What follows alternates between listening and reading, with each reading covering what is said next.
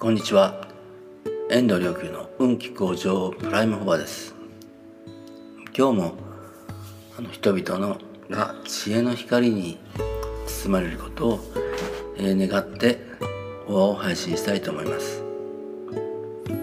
人間があの愚かになるとすればあるいは人間が愚かだとしたら一番あの現れるとこはどこなんだろうところでしょうね。あるいは人間の一番愚かなところ、えー、僕はあの人間が一番愚かなところはあの未来を考えないっていうことではないかと思います。考えないというか想像しないっていうことですかね、えー、未来を想像しないっていうことの中には相手のことを見てもし自分だったらどうするだろうとかね自分だったらどうなんだろうっていうことを、まあ、想像しない、まあ、そういうことも含まれるんですけどで面白いことに、まあ、とにかく未来を想像しない。まあ、これ簡単に言うとあの今自分が、まあ、やった行為にやるこれからやろうとしてる行為によってどういう状況を招くのかというそこを想像、まあ、しないということなんですね。できないのかしないのか、うん、例えば、まあ、添加物や砂糖や農薬まみれのものでも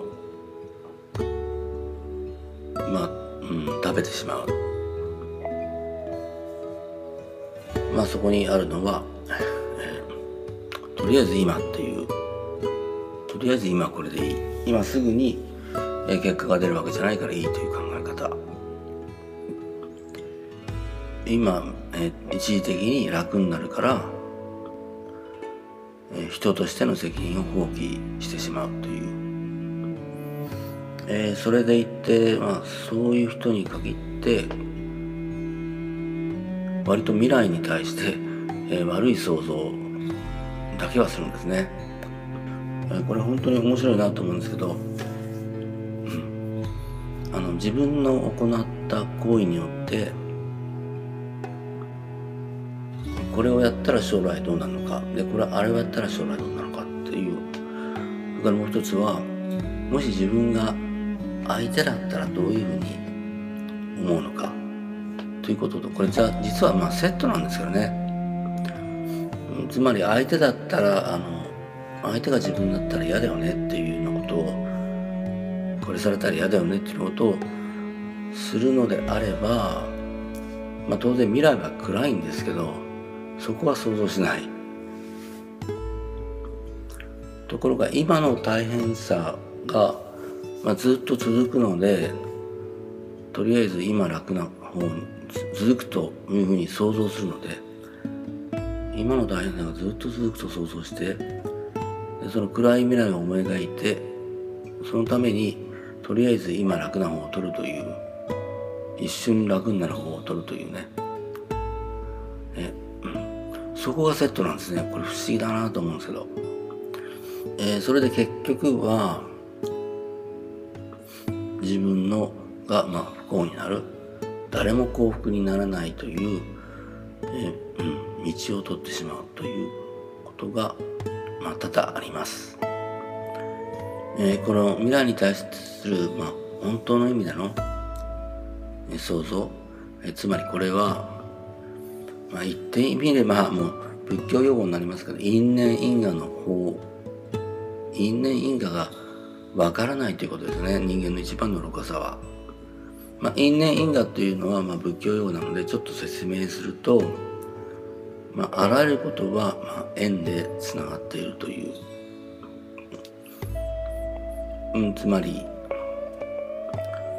自分が指を動かす一つ指を動かすだけでも実は全宇宙に影響しているという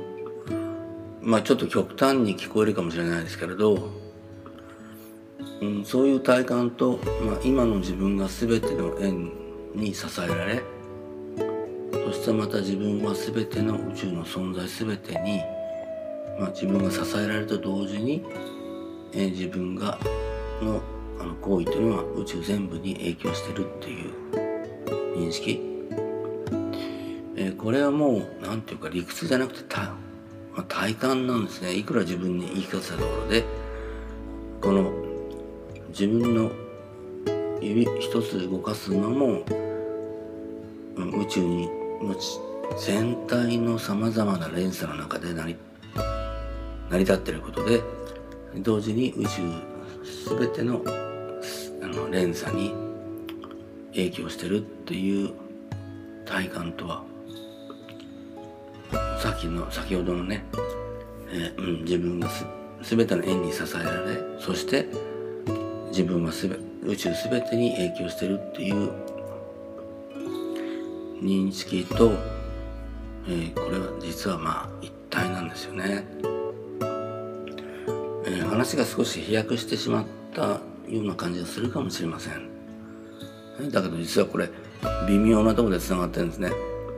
えー、というのはねあの未来が見えない自分の今のこの行為によって先行き何が起こるのかということを想像できないあの風が吹けば桶屋が儲かるっていう例え話があるんですけどまあ風が吹いたらさまざ、まなところにその風によって影響して、まあ、最終的にパタパタパタっとそのドミノ倒しのように、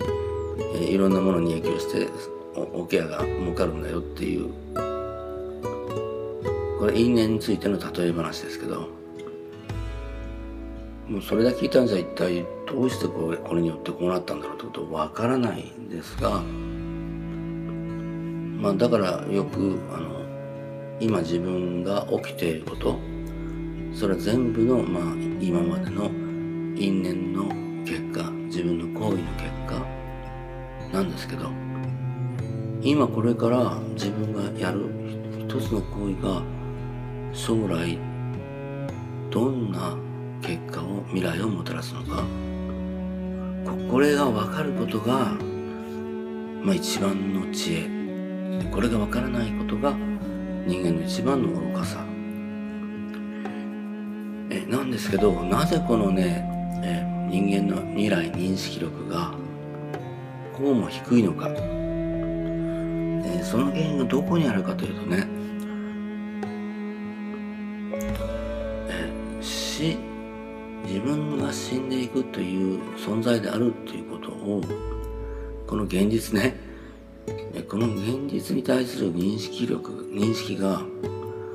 あまりにもま足りないかあまりにも浅いか頭だけなのか腹の底から向き合っていないというところが来ています。うん、だから簡単になぜ簡単に、まあ、あのある人によっては死後の世界なんかないと言いますけどなぜ簡単にそう思ってしまえるのか、えー、それはなぜか。死について本当に向き合うということがまあないからですよね。つまり先のことだから今は考えなくていいやっていうこと。だけどそれで恐怖だからなんですよ。自分が老いていくことそして朽ちていくこと死んでいくこと。頭では分かっているかもしれない。でもあくまでも頭っていうことと本当にその事実に向き合うっていうことは全く別の次元のことです。本当に向き合ったらうん死後の世界を認めざるを得ない。なぜかというと、うん、死後の世界がないという。人間は死の恐怖に耐えられないからですね。まあそれはその死後の、えー、捉え方ですけど死んだ後の、まあ、自分が死んだ後も自分の意思が受け継がれて受け継げられ 受け継がれていく。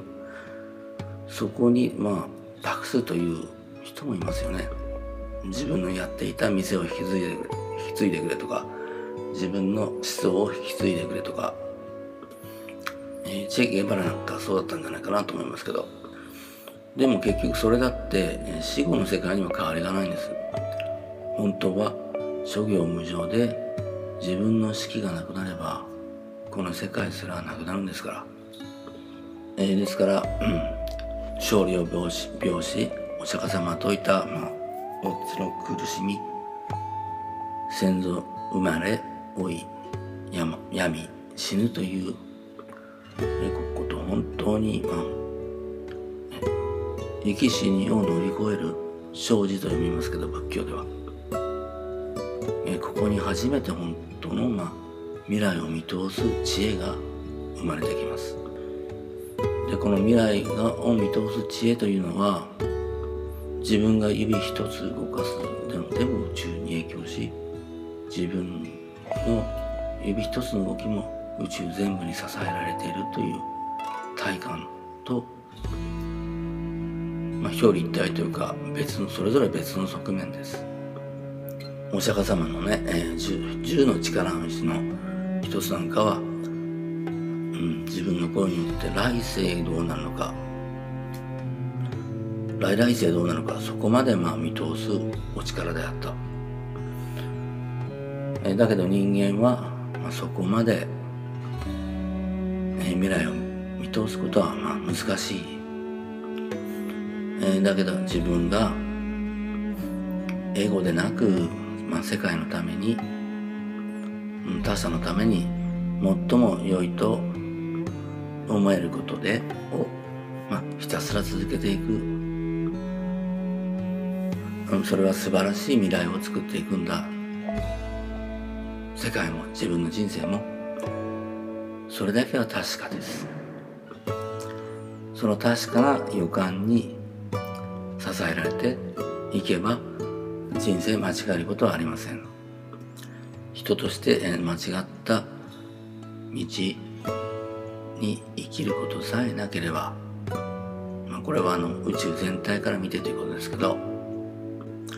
あなたの人生はそして未来は必ず